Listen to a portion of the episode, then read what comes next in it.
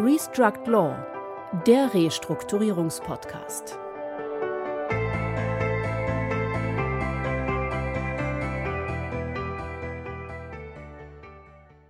Herzlich willkommen, liebe Zuhörerinnen und Zuhörer, zu unserem Podcast Restruct Law, der Restaurierungspodcast. Mein Name ist Christian Heinze, heute mit Reibeisenstimme für Sie am Mikrofon. Und ich bin Heiko Schäfer. Hallo. Signer-Sanierer suchen frisches Geld. Verhandlungen über 600 Millionen Euro, so titelte das Handelsblatt. Auf der prominentesten Baustelle Deutschlands, dem Elbtower in Hamburg, herrscht Stillstand. Es sind nicht nur Nachrichten wie diese, die deutlich zeigen, dass sich der Immobilienmarkt aufgrund extrem gestiegener Zinsen, Inflation und hoher Energiekosten in einem tiefgreifenden Wandel befindet. Projektgesellschaften, Immobilienkonzerne und Bauträger sehen sich nach Jahren des rasanten Wachstums mit enormen Herausforderungen konfrontiert. Das Ziel der Bundesregierung, pro Jahr 400.000 neue Wohnungen zu bauen, rückt in weite Ferne. Befindet sich die Immobilienwirtschaft damit in einer Sackgasse? Was können Immobilienunternehmen tun, um in diesen schwierigen Zeiten zu bestehen? Wie werden sich der Markt und vor allem die Preise entwickeln? Diese und natürlich wie immer auch weitere Fragen wollen wir mit unserem heutigen Gast, der Head of Asset Management beim internationalen Immobilienberatungsunternehmen Jones Lang LaSalle, Alexandra Meider-Cyrus, diskutieren. Alexandra, herzlich willkommen hier bei uns bei Restruct Law. Ich bedanke mich herzlich für die Einladung und die Möglichkeit, hier sein zu dürfen. Sehr gerne, Alexandra. Nach einer kaufmännischen Ausbildung hast du deine Karriere 1996 im Bereich des Immobilienmanagements bei der Deutschen Bank begonnen und bist anschließend von 2002 bis 2008 als Vice President bei REEF, der damaligen Investment-Immobiliensparte der Deutschen Bank, tätig gewesen.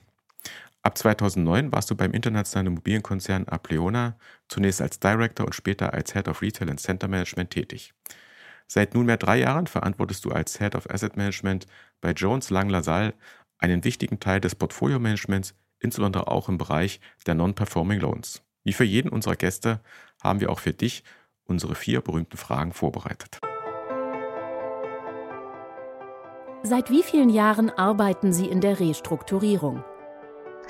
Ich habe seit 2008 in verschiedenen Restrukturierungsprojekten die Expertise von Real Estate Asset Management einbringen können, bin also schon krisenerfahren. Was fasziniert Sie an Ihrer Arbeit? Die Faszination liegt in der Vielfalt der Aufgaben.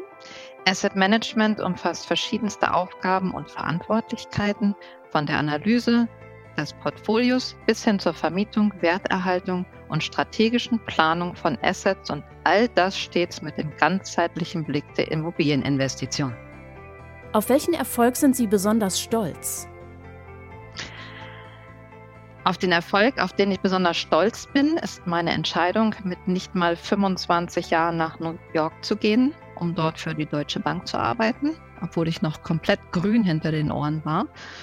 War noch nie vorher in New York gewesen und hatte kaum berufliche Erfahrung, habe mich aber durchgesetzt und bin meinen Weg in der Immobilienbranche gegangen.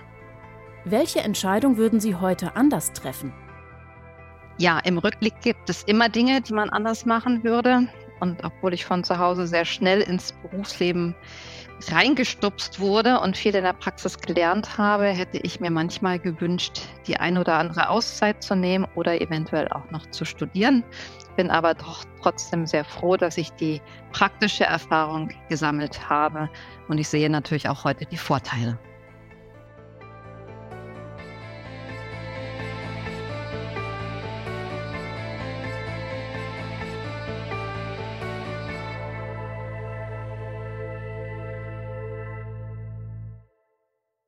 Alexandra, sprechen wir von einer Branche im Krisenmodus, wenn wir von der Immobilienbranche sprechen? Also nähern wir uns mal dem Thema, äh, ich sage immer, das große Bild nähern wir uns da erstmal an. Wir haben natürlich in der Kombination von Inflation, Zinssätzen, geopolitische Instabilität hier gerade in der Immobilienbranche große Herausforderungen. Und wenn wir tendenziell auch die Rahmenbedingungen uns im dritten Quartal dieses Jahres anschauen, ist es auch noch mal schwieriger geworden. Ähm, wir sind weiterhin oberhalb des gewünschten Niveaus äh, bezüglich der Inflation. Leitzinssenkungen sind unwahrscheinlich. Äh, und zudem kommt ja unsere eigene Konjunktur hier in Deutschland nicht in Schwung. Und das bedeutet in der Konsequenz, dass natürlich die Marktbelebung auf sich warten lässt. So, für das Gesamtjahr 2023 äh, ist das Transaktionsvolumen, und ich werde jetzt hier mal ein paar Zahlen nennen, um das in Relation zu packen. Also für das Gesamtjahr 2023 sehen wir ein Transaktionsvolumen von 40 äh, Milliarden Euro. Das entspricht ungefähr dem Ergebnis von 2012 und liegt fast 50 Prozent unter dem Zehn-Jahres-Durchschnitt. Und wer ist das Problemkind gerade natürlich in äh, diesem Einbruch des äh, Immobilienmarktes? Das Büro. Der Büromarkt ist natürlich äh, stark unter Druck ähm, durch verschiedenste Gründe. Auch hier, wir sehen geänderten Flächenbedarf. Homeoffice sind natürlich die Worte, aber auch die ESG-Transformation. Alexander, vielleicht nochmal ganz allgemein vor die Klammer gezogen sozusagen die Frage, Marktbeobachter gehen ja davon aus, dass die aktuelle Entwicklung zwangsläufig zu signifikant fallenden Immobilienpreisen führen muss. Andernfalls fehlt es vielleicht auch an Anreizen für Investoren. Lässt sich dies tatsächlich so verallgemeinern oder gibt es aus deiner Sicht Bereiche im Immobiliensektor, in denen sich bislang noch keine Nervosität breit gemacht hat oder die zum Beispiel als Nischen besonders attraktiv sind? Also grundsätzlich äh, muss man äh, sagen, der Gesamtmarkt ist ja eigentlich noch recht gefasst. Also wir sind jetzt nicht in einer äh, absoluten Krisenstimmung hier. Fakt ist, dass der Markt sich jetzt adjustieren muss und der Preisfindungsprozess ist ja de facto noch nicht abgeschlossen. Ich habe gerade von dem äh, Thema Büro ähm, gesprochen. Hier sehen wir aber auch zwei Seiten, wenn nicht ganz offen. Also wir haben einmal die Immobilien, die sehr gut noch im Markt funktionieren, die sich sehr gut gut äh, darstellen. Äh, auch hier das Stichwort noch einmal ESG, also sprich das große EGE, was in den äh, Büroimmobilien hier greift, aber auch die soziale Komponente, die hier greift. Ähm, da wird es noch ein bisschen äh, Zeit dauern, sich zu finden, äh, allgemein. Wenn wir uns aber auch andere Sparten anschauen, nehmen wir mal das äh, Thema Logistik. Wir sehen hier sehr gute Marktgeschehen weiterhin. Ähm, auch gerade im dritten Quartal haben wir das gesehen. Und wo wir natürlich auch weitere Probleme sehen, und ich sage mal, es sind auch eher die Herausforderungen, sind natürlich im Bereich Wohnen. Ich denke mal, da gehen wir vielleicht auch gleich nochmal separat drauf mhm. ein. Aber grundsätzlich, wenn wir den Markt segmentieren, Klar, Büro ist unter Druck. Es wird Preisfindung äh, noch oder die Preisadjustierung wird noch stattfinden. Aber auch im Einzelhandel sehen wir schon, da haben wir in dem Sinne schon die Preiskorrektur erreicht. Da gehen wir auch jetzt im nächsten Jahr wieder davon aus, dass sich der Markt hier stark erholen wird. Ebenso Logistik ist äh, eine sehr stabile Klasse auch jetzt gewesen. Das heißt also, für einzelne Branchen seht ihr sozusagen schon auch die Talsohle ja. erreicht, wenn du sagst, nächstes genau. Jahr wieder ähm, zumindest auf gleichbleibendem Niveau. Richtig.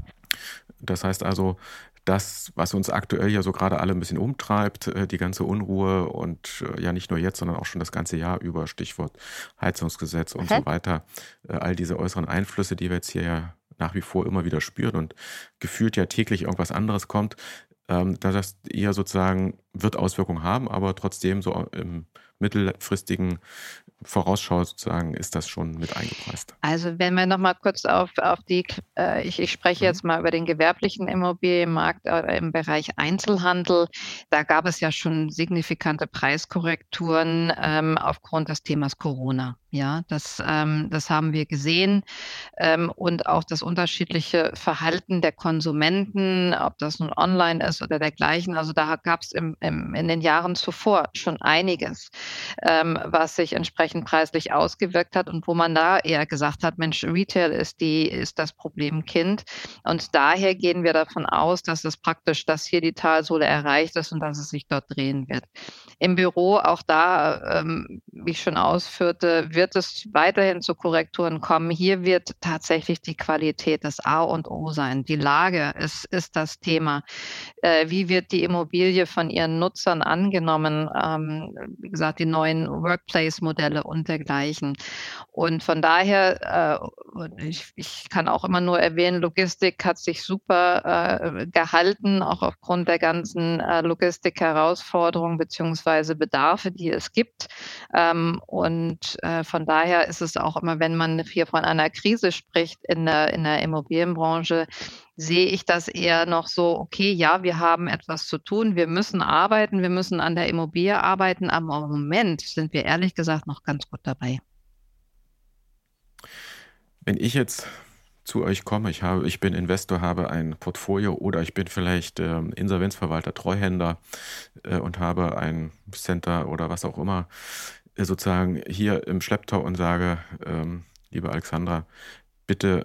kümmert euch doch mal darum. Was ist so euer Ansatz und was macht ihr da eigentlich? Drin? Oh, also erst einmal, dann freue ich mich natürlich. Zweitens ist es so, ähm, wir, wir, wir nehmen die Immobilie und, und werfen einen komplett neuen Blick drauf. Ja, das heißt, ähm, ich weiß zwar, was die Anforderung eurerseits sein wird, ähm, natürlich den Wert zu erhalten bzw. zu optimieren. Und dann gehe ich mal komplett losgelöst davon ähm, äh, zur Immobilie und äh, nehme oder mache die Bestandsaufnahme und sage, Mensch, wie gehe ich das Thema an? Ähm, und da schaue ich natürlich auf das Marktumfeld, ähm, mache die ganzen Standardprozesse, lasse ich durchlaufen, wie eine Marktanalyse von Makro zu Mikro. Dann äh, schaue ich mir die praktisch bestehenden Mietverträge an, wie können die potenziell optimiert werden oder aber vielleicht hat auch die Immobilie besondere Vermietungsherausforderungen, was ist der Grund dafür? Das ist rein auf der Vermietungsseite. Dann natürlich der Bereich Technik ähm, und äh, ich muss immer wieder leider ESG mit reinbringen, weil es ist das A und O. Das Alexander, das ist, ähm, das zieht sich hier, glaube ich, so jetzt seit einem guten Jahr auch durch unseren Podcast. Also das Thema ESG ist auch in der Restrukturierung in allen Bereichen angekommen. Das kann man, glaube ich, einen Haken super, dran machen. Super, super. Das, wir, wir, kennen das schon. Wir haben äh, sogar schon äh, eine spezielle äh, Folge dazu gemacht. Auch, ähm, ich weiß gar nicht, ist jetzt, glaube ich, ein gutes Jahr her, wenn ich es richtig im Kopf habe es kommt immer wieder das Thema hoch ähm, und ja, das ist ja. einfach, das muss auch sein. Ist auch das ist so. ja. Wird jetzt aber möglicherweise noch ein bisschen schwieriger. Das absolut, äh, ja, wie du schon sagst, es ist ein Muss, es ist kein Kann mehr. Ähm, das sind ja auch die geflügelten Worte. Und zweitens, das Thema der Finanzierung ist faktisch eine Herausforderung. Und auch da ähm, schauen wir uns natürlich an, was sind potenzielle sogenannte Quickments, wie wir es immer so schön sagen. Wie gehen wir diese auch ESG-Themen an? Unter Berücksichtigung eventueller finanzieller Engpässe, äh, die es geben könnte. Und äh, was ist auch die langfristige Ausrichtung dieser Immobilie? Macht es Sinn, überhaupt äh, noch Geld in gewisse technische Anlagen zu investieren oder aber ist entsprechend auch ein Austausch erforderlich? Also auch wenn ich, wenn ich diese Immobilie jetzt ähm, in das Portfolio bei uns oder praktisch ins Management reinnehme, dann sehen wir uns natürlich auch das Thema der Technik hier an, versuchen hier zu optimieren, immer mit der langfristigen Brille auf und mit der Brille der Wertoptimierung beziehungsweise des Werterhalts. Das heißt, ihr seid schon äh, sehr, ähm, sag ich mal, auf der, an der einzelnen Aha. Immobilie interessiert, versucht das auch mit dem individuellen Konzept dann sozusagen wiederzubeleben. Ja. Wir haben ja das auch schon mal in anderen Krisen anders erlebt, wo das äh, sehr standardisiert und ich sage mal nach Schema F gemacht, äh, versucht wurde einzupreisen, auch dann teilweise. Ähm, aber du hast es eben schon so ein bisschen angeschnitten, ähm, an den veränderten Finanzierungskosten, Baupreisen, auch bei Gewerbeimmobilien Konsumzurückhaltung, da kommt ihr ja nicht dran vorbei, das könnt ihr ja nicht ausblenden. Wie geht ihr damit um und was bedeutet das auch jetzt im Umgang von euch mit den Auftraggebern? Also es ist, äh, was, was wir auch mal den, den Eigentümern entsprechend nahelegen. Es ist natürlich eine Disziplin jetzt erforderlich. Erstmal A, ähm, wie der erwirtschaftete Cashflow entsprechend eingesetzt wird, um den Wert zukünftig zu optimieren. Gehen wir mal davon aus, dass die Immobilie auch tatsächlich äh, positiven Cashflow generiert, also Einkommen. Ähm, wenn da entsprechende Herausforderungen sind, dann ähm, und auch gerade was dann potenzielle energetische Sanierungen angeht, dann äh, arbeiten wir potenziell mit Partnern zusammen, die gewisse technische Komponenten mit einbringen können, für die auch ein, ein Eigentümer im ersten Schritt gar nicht zahlen muss, weil wir über Incentivierung, sprich e-, Energieeinsparungen, die wir generieren, äh, dann entsprechend vergütet werden. Das heißt, da ist erstmal null Investitionskosten auf der Eigentümerseite. Zweitens ähm, arbeiten. Ganz kurz mhm. nachgefragt, was muss ich mir darunter vorstellen? Ist das die vermietete Solaranlage auf dem Dach? Nein, das ist es nicht nur. Das sind auch zum Beispiel mhm. technische Lösungen, die ich auf äh, die Gebäudeleitzentrale setze, die entsprechend äh, schaut, wie ist das Nutzerverhalten, das Konsumverhalten von Energie in der jeweiligen Immobilie und steuert entsprechend dagegen beziehungsweise optimiert das, um zum Beispiel, um es mal wirklich ganz plastisch darzustellen, die Heizungsanlage nicht komplett die ganze Nacht durchlaufen zu lassen, sondern dass ich um 6 Uhr sehe, Mensch, da ist jetzt ein, äh, da wird viel warm Wasser verbraucht, sodass dann schon um 5 Uhr langsam hochgeheizt wird. Ja, also so, solche ganz simplen Geschichten, aber die dann oftmals äh, schon allein 30 Prozent Energie einsparen. Und darüber werden wir natürlich dann incentiviert, dass wir diese Lösungen aufzeigen. Auch ähm, gibt es natürlich weiterhin gewisse Fördermöglichkeiten. Wie es dann in den nächsten Jahren jetzt aussieht, ähm, müssen wir einfach mal schauen. Aber auch ähm, hier potenzielle KfW-Förderung oder dergleichen, da unterstützen wir auch, dass wir dort das äh, Paket in dem Sinne zusammenschnüren für den jeweiligen Eigentümer. Parallel dazu natürlich äh, schaffen wir eine Attraktivität der Immobilie aufgrund dieser Maßnahmen, sodass wir dann auch wieder Nutzer in die Immobilie, sagen wir mal, reinbekommen, falls sie leer stehen sollte. Ähm, und so dann ähm, sagen können, wir haben hier eine energetisch optimierte oder ähm, sehr attraktive Immobilie äh, und generieren den Cashflow. Und dann ist es ja in dem Sinne so eine Art Win-Win-Situation auf allen Seiten. So gehen wir an die Themen ran. Alexandra, was passiert, wenn auch euch einmal, sage ich mal, die zündende Idee fehlt? Wie geht ihr damit um? Sollte man dann schnell die faulen Eier aus dem Immobilienportfolio werfen? Heißt das also bei euch dann ja, Zwangsversteigerung oder aber Übertragung für einen Euro und den Rest des Darlehens abschreiben? Wie geht ihr damit um? Also ich hoffe, es wird nicht dazu kommen. Ja, ähm, gerade wenn wir über Portfolios sprechen, äh, dann versuchen wir natürlich für den Eigentümern immer Strategien aufzuzeigen, dass es gerade zu dieser Situation nicht kommt. Dass wir in anderen Immobilien äh, potenziell den Cashflow erhöhen und somit erstmal, ich sag mal, die die die notleidende Immobilie entsprechend jetzt ähm, mitziehen, mit subventionieren, vielleicht so eine Art Querfinanzierung, wenn man so will, um sie dann zu optimieren und dann zu einem späteren Zeitpunkt, wenn der Markt sich wiederholt hat, ähm, wieder in den Markt zu geben. Also von daher, ich gehe gar nicht davon aus, dass wir hier Schlüssel zurückgeben oder dergleichen, sondern wir sind sehr optimistisch, dass wir diese Probleme hier auch tatsächlich gelöst bekommen. Du hast ja beiderseits des Atlantiks äh, Erfahrungen sammeln mhm. dürfen, auch ganz intensiv. Gibt es da Unterschiede eigentlich so mit der Bewertung eines Portfolios oder auch mit dem Umgang dann mit solchen Immobilien, die jetzt eher, sagen wir mal, underperformen und ähm, ja, sich da vielleicht eher am unteren Ende des Portfolios platzieren? Okay. Ja, da gibt es äh, faktisch Unterschiede. Ich habe in den USA ähm, natürlich, ich bin kurz vor 2008 nach Deutschland zurückgekehrt und hatte da schon natürlich einiges auch gesehen. Man handelt wesentlich schneller in den USA. Man ähm, passt Immobilienwerte wesentlich schneller auch an. Ich sage mal immer einfach auch, man möchte viele Themen vom Tisch haben. Man will sie, man will sie adressieren, man will konstruktiv Lösungen herbeiführen und nicht da jetzt auf noch hoffen, Mensch, da bewegt sich was oder wie. Also dieses, man will proaktiv agieren und da ist man wesentlich schneller auch in der Aussortierung. Und so äh, haben sie natürlich gewisse Krisen auch schneller wieder umwunden. Ja, das ist ähm, oder abgebaut. Und von daher, ähm, ich sage mal, in in USA reagiert man schneller. Hier in Deutschland ähm, überlegt man. Es hat natürlich auch regulatorische Themen, die man adressieren muss, das ist völlig klar. Aber ähm, wir sind hier in Deutschland manchmal doch äh, etwas zögerlich und wollen manchmal vielleicht auch nicht eingestehen, dass man den ein oder anderen Fehler hier begangen hat.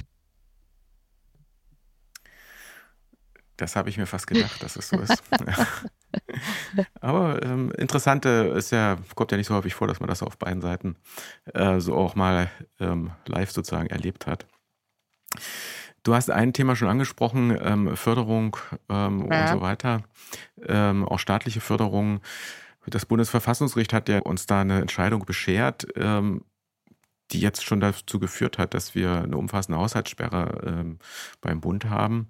Gibt es da schon erste Analysen bei euch, wie sich das auf eure Branche auch auswirken Nein, könnte? Das gibt es nicht. Wir, haben, wir gucken natürlich mit großer Sorge darauf, ähm, wie sich das äh, jetzt entwickeln wird. Und gerade wenn man das Thema energetische Sanierung hier adressieren muss, ja. äh, das müssen wir ja faktisch, also da kommen wir ja nicht drum herum. Ähm, aber eventuell keine Fördermittel mehr äh, bereit haben, das ist natürlich dann, das ist äh, toxisch, würde ich sagen wir hoffen ja, das wird nicht dazu führen, dass es gar keine Fördermittel mehr gibt, aber ähm, ja, es wird eine deutliche Umstrukturierung geben, glaube ich. Absolut. Da sind wir alle sehr gespannt, was daraus folgen wird. Alexandra, langfristig höhere Zinsen bedeuten auch höhere Finanzierungskosten, egal für welche Finanzierungsform man sich letztlich entschieden hat. Damit können aber auch langfristig angelegte Projekte aus dem Ruder laufen. Was nimmst du gerade im Markt wahr und wer hat hier aktuell die größten Herausforderungen zu meistern und vor allem, wo können zusätzliche Mittel denn jetzt aufgetrieben werden?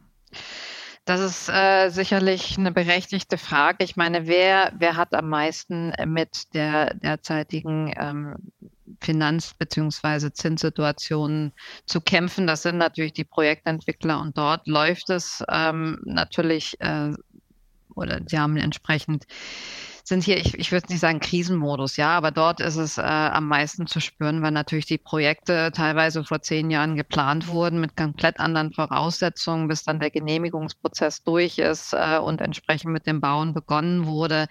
Da, äh, da sehe ich die größten, größten Herausforderungen. Und wenn wir uns jetzt Projektentwickler anschauen, das haben wir ja auch im Markt jetzt gesehen, sind es einige, die es leider jetzt getroffen hat. Und wie wird sich das ändern in der Zukunft oder wie kann man vielleicht äh, dann anderen, ähm, ich sag mal, Spin draufkriegen? Die Projektentwickler teilweise werden vielleicht auch gezwungen sein, erstmal ihre Immobilien zu halten, also nicht in den Markt zu verkaufen. Und ähm, die Denke wird eine andere sein. Man muss schauen, wie man jetzt versucht, das Objekt oder dieses Projekt noch fertigzustellen. Man hat ja auch gewisse Verpflichtungen, die damit einhergehen. Und äh, dann muss man tatsächlich äh, versuchen, hier alternative Finanzierung ähm, zu bekommen, sei es durch ähm, vielleicht Joint Ventures ähm, mit anderen sogenannten Equity-Partnern, sei es die Bank, die dann doch vielleicht nochmal schaut, Mensch, ich gehe doch den Schritt nochmal mit dir, weil sonst ist komplett meine Finanzierung hier beendet oder dergleichen. Man muss hier wesentlich proaktiver und auch, ich denke mal, flexibler ist äh, vielleicht das Stichwort, flexibler hier agieren für alle Parteien, um hier gemeinsam eine Lösung zu finden. Flexibel heißt dann äh, sozusagen nicht nur auf eine Finanzierungsmöglichkeit schauen. Ich meine, wir haben ja auch im Immobilienbereich ein weites äh, Angebot sozusagen äh, an, an, Finanzierungsmöglichkeiten. Darlehen, mhm.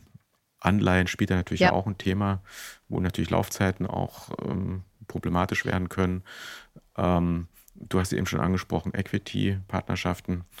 Ähm, das heißt also, da muss man auf der Schiene flexibel sein und gucken, was geht. Also nicht zu sehr nur auf die Bank setzen oder nur auf den Eigenkapitalgeber. Das ist richtig. Absolut richtig. richtig. Denn ich meine, wir wollen alle, dass äh, doch dann Projekte erfolgreich umgesetzt werden, weil was bringt es uns, wenn die Immobilie mit 50 Prozent Fertigstellung dann im Markt ist? Das bringt, das hilft uns allen nicht. Und von daher bin ich mir auch sicher, dass es dort Lösungen geben wird. Und vielleicht kann man auch, äh, vielleicht findet man auch Equity-Geber teilweise, die sagen, okay, ich gebe das Equity rein, behalte aber zwei, drei Jahre erstmal meine Füße still, äh, ohne gleich wieder Geld rausziehen zu müssen.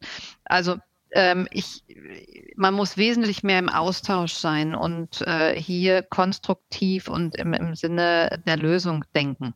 Das, das glaube ich, ist das Sinnhafteste, weil sonst hätten wir, glaube ich, teilweise noch größere Probleme. Sind solche Konstellationen, Alexandra, vielleicht auch interessant für sagen wir mal, Investoren aus dem Private Equity Bereich, die jetzt sozusagen völlig neu in so ein Projekt reinkommen, sind das Situationen, wo du sagen würdest, da ist kurzfristig vielleicht sogar mit echten Schnäppchen zu rechnen? Diejenigen, die heute natürlich äh, den, ich sag mal, den Luxus haben, auf Equity zu sitzen, ja, sprich, die eigentlich noch äh, sehr viel Eigenkapital haben, die können natürlich jetzt Schnäppchen und können so ein bisschen auch vielleicht, ich will nicht den Markt diktieren sagen, aber können das ein oder andere abgreifen. Aber es wird wesentlich sorgfältiger natürlich ein potenzielles Investment angeschaut. Ähm, egal ob Schnäppchen oder nicht, dieses Schnäppchen muss gewisse Anforderungen erfüllen. Und da geht man äh, wirklich wieder ganz klassisch in die Schule, dass man sagt, die Lage ist ausschlaggebend, es muss Potenzial da sein, wir müssen uns auf die Zukunft ausrichten, das E muss adressiert sein. Also von daher Schnäppchen ja, aber Schnäppchen mit Qualität. Das, das wird auf jeden Fall im Markt gefragt sein. Und ähm, wie gesagt, diejenigen, die das Geld haben, und da gibt es doch einige, ähm, die können hier selektieren und ähm, tatsächlich das eine oder andere dann hier erwerben. Du hattest vorhin schon gesagt, besonderer Markt oder Teilmarkt ist ja der äh, Markt der mhm. Wohnimmobilien. Mhm. Da haben, sehen wir ja eine Entwicklung, die äh, ja erstaunlich ist, sage ich mal. Zumindest, äh, wenn ich da drauf gucke, finde ich das zumindest erstaunlich. Ähm, wir haben jetzt lange Zeit gesehen, dass äh, alles gestiegen ist, Mieten und auch die, die Objekte, die, die Preise für die Objekte. Jetzt haben wir so ein bisschen gegenläufigen Trend bei den Preisen. Also das heißt, im Moment gehen sie etwas nach unten, wobei das auch, glaube ich, sehr lagerabhängig ist. Also auch welche Stadt und Innenstadt oder nicht Innenstadt ähm, oder gutes Wohnviertel, nicht gutes Wohnviertel. Gleichzeitig gehen aber die Mietpreise nach wie vor ja nach oben und zwar auch richtig flott. Wie, wie passt das zusammen und was sind da die Besonderheiten? Ja, ich meine, auch hier der Bereich Wohnen ist äh, natürlich durch, sagen wir mal, drei Faktoren geprägt. Ähm, Einmal natürlich das Thema der Zinsentwicklung, die Lebenshaltungskosten beziehungsweise Wohnnebenkosten und äh, die Sanierungspflichten, die damit oder die noch anstehen. Ja, das heißt, die werden natürlich entsprechend ähm, Auswirkungen haben. So, dann haben wir das Thema der, der Neubautätigkeit, nämlich der nicht stattfindenden Neubautätigkeit teilweise. Ähm, das heißt, die Nachfrage konzentriert sich natürlich auf Bestandsgebäude. Diese Bestandsgebäude müssen teilweise saniert werden und auch grundlegend saniert. Also gerade wenn wir mal jetzt im Kopf haben, so die 50er bis 70er Jahre Siedlungen, da werden umfangreiche Sanierungsmaßnahmen notwendig sein. Ähm, und äh, aber all das vor dem Hintergrund, dass Wohnraum knapp ist und Wohnraum und, und das kennen wir, also ein knappes Gut, ähm, wird natürlich entsprechend bepreist. Das heißt, die Mieten werden weiter nach oben gehen und aufgrund der ganzen Kostenstrukturen müssen sie ja auch nach oben gehen, weil sonst ist das ja auch für Investoren nicht sinnhaft. Ähm, für die Nutzer an sich beziehungsweise die Mieter ist das natürlich dramatisch. So, und was, was, was müssen wir machen, um den, den Markt irgendwie vielleicht ähm, anzukurbeln? Zinsen klar müssen fallen, um äh, hier eine Attraktivität wieder zu schaffen. Aber ähm, es müssen, müssten eigentlich Preiskorrekturen stattfinden. Und das sehe ich zwar noch nicht, aber ähm, da müssen wir, müssen wir einfach schauen. Und natürlich das Thema Neubauprojekte muss vorangetrieben werden in, ähm, in allen Städten, die wir hier kennen. Ähm, und da ist äh, das, das auch da, ich meine, die Neubau- oder beziehungsweise die äh, Baugenehmigungen, die erteilt worden sind, sind ja drastisch zurückgegangen. Das heißt, hier müssen wir natürlich auch in den Ämtern größere Kooperationen ähm, bekommen. Wir müssen schauen, dass das ganze Thema der Bürokratie, dass das optimiert wird und auch schneller potenzielle Bauvorhaben hier umzusetzen. Also es ist ein, ein sehr interessanter Markt im Moment, der Bereich Wohnen und viel Potenzial dort, aber es ist noch nicht gelöst. Also der gordische Knoten ist ja noch nicht durchschlagen, wie wir dieses Problem tatsächlich lösen können. Ja, das glaube ich auch, wobei ja für mich denke ich immer so ein bisschen, na, eigentlich ist das ein relativ einfacher eigentlich. Markt. Also, da war es wieder. ja, ich, ich verstehe. Ähm, es kommt halt eben auf die individuelle, individuelle Immobilie Absolut. an. Absolut.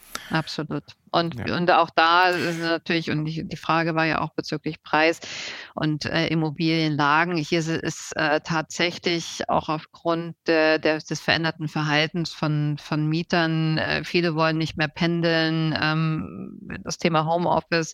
Wir sehen hier auch natürlich ähm, andere Nachfragen jetzt nach dem äh, im Bereich Wohnen. Das Gutwohnen ändert sich auch.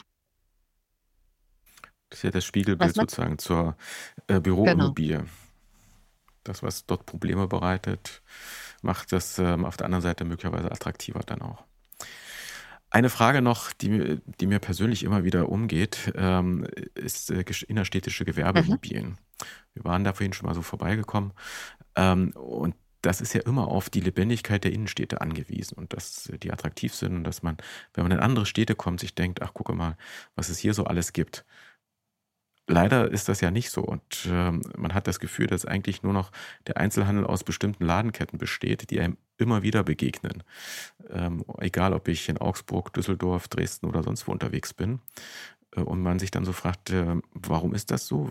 Wer ist das nicht auch ein Ansporn oder eine, eine Herausforderung, sage ich mal, äh, für die Immobilienbesitzer dafür zu sorgen, so einen individuellen Einzelhandel auch zu fördern? Auch wenn das vielleicht unter Gesichtspunkt äh, Stichwort ähm, Attraktivität für den Eigentümer nicht immer das Beste ist. Aber langfristig, glaube ich, äh, ist doch das ein Problem, oder? Also ich denke, bei den Eigentümern ähm, ist es sehr wohl angekommen, dass äh, die Immobilie, gerade innerstädtische Immobilien, neu gedacht werden müssen. Und nehmen wir, nehmen wir dann doch mal also so ein Beispiel wie halt ein Karstadt oder eine Galeria Kaufhof. Ähm, gerade auch diese Immobilien, die dann wunderschöne Innenstadtlagen haben, werden ja hier neu positioniert im Markt. Und da da sehen Sie auch die Kooperation auf der Eigentümerseite, dass man sagt, ja, ich möchte, ich möchte hier doch mit, oder ich möchte ein Zeichen setzen in der Stadt, ich möchte die Immobilie langfristig ausrichten. Ähm, und da ist man schon bereit, hier auch Abstriche zu machen mit wie Sie oder wie du schon gerade sagst, mit dem Blick darauf, dass man die Immobilie langfristig ähm, hier im Portfolio haben möchte oder dergleichen. Ich finde es auch wahnsinnig spannend, gerade was diese Themen angeht. Man spricht dann ja oftmals auch, Mensch, schaffe ich hier ein Stadtquartier? Wie integriere ich mich in die Stadt? Welche äh, Konzepte, lokalen Konzepte kann ich hier einbringen? Ähm, widme ich einen Teil um in Wohnen zum Beispiel? Ja, ähm, das ist auch wieder der mhm. Punkt. Oder aber bringe ich andere äh, Nutzungsformen in die jeweiligen Immobilien rein? Ich habe habe da auch die unterschiedlichsten Gespräche gehabt und da gibt es, gibt es zum Beispiel die Stadtretter oder dergleichen, ja, die ähm, sich hier sehr engagieren. Wichtig ist aber auch, dass man zur Wirtschaftsförderung, zu der jeweiligen Stadt, ähm, zum Bürgermeister oder wem auch immer. Man muss eine Beziehung aufbauen, um dann diese Immobilie auch entsprechend umzuwidmen und langfristig hier entsprechend zu entwickeln. Aber es, ist, es sind spannende Projekte, gerade in der Innenstadt. Das hat mir offensichtlich so ein bisschen in den letzten Jahren und vielleicht auch Jahrzehnten ja ein bisschen vernachlässigt. Ne? Man hat gesagt, ähm, da stelle ich noch ein Einkaufscenter hin und dann wird das schon irgendwie. Und jetzt stellen wir irgendwie fest, dass das äh, doch recht unattraktiv ist. Auch. Ja, das man möchte ja oder oder wir, wir denken ja auch Retail komplett neu. Also äh, wie gesagt, ist, das ist, ähm, ich habe gerade schon gesagt, man möchte dieses Thema teilweise des Marktplatzes auch reinbringen, des Quartiers. Man möchte aber auch die Entertainment-Komponente ähm, hier adressieren und wir haben gerade ein ganz spannendes Projekt, wo wir ein Entertainment-Konzept in eine in ein Shopping Center reinbringen. Sprich, wir werden dort einen Kletterpark haben, wir werden Rutschen ähm, oder haben schon Rutschen eingebracht, ähm, Karussell, also ganz, also um, um diese diese Kombination Entertainment und, und Familien und dann das gleichzeitig Shopping-Erlebnis zu kombinieren. Total interessant. Es tut ja, sich was. Und das, wie gesagt, das, das macht ja auch, und ich hatte es ja eingangs gesagt, das macht ja und dann auch unsere Aufgabe so spannend, weil wir uns genau diesen Themen widmen können. Und das ist kein 0815-Programm, was Sie hier abspielen können, sondern müssen jede Immobilie wirklich einzeln betrachten. Somit sind wir leider schon wieder am Ende unserer aktuellen Podcast-Folge angekommen, in der es um den aktuellen Dauerbrenner, die Krise in der Immobilienwirtschaft und die künftigen Entwicklungen ging. Alexandra, wir sagen vielen Dank für die interessanten Einblicke in einen spannenden Markt. Dankeschön, hat Spaß gemacht. Ja, liebe Zuhörerinnen und Zuhörer, wie immer freuen wir uns über Ihre Fragen, Anregungen, Kritik und auch Lob. Sie können uns über LinkedIn und im Internet unter www.restruct.law oder per E-Mail unter podcast.restruct.law erreichen. Wir sagen Danke fürs Zuhören und wünschen allen Zuhörerinnen und Zuhörern eine wunderbare Vorweihnachtszeit. Wir freuen uns auf das nächste Mal und wünschen bis dahin viel Spaß beim Tschüss Sanieren. und bis bald. Tschüss. Restruct Law, der Restrukturierungspodcast von Dr. Christian Heinze und Heiko Schäfer.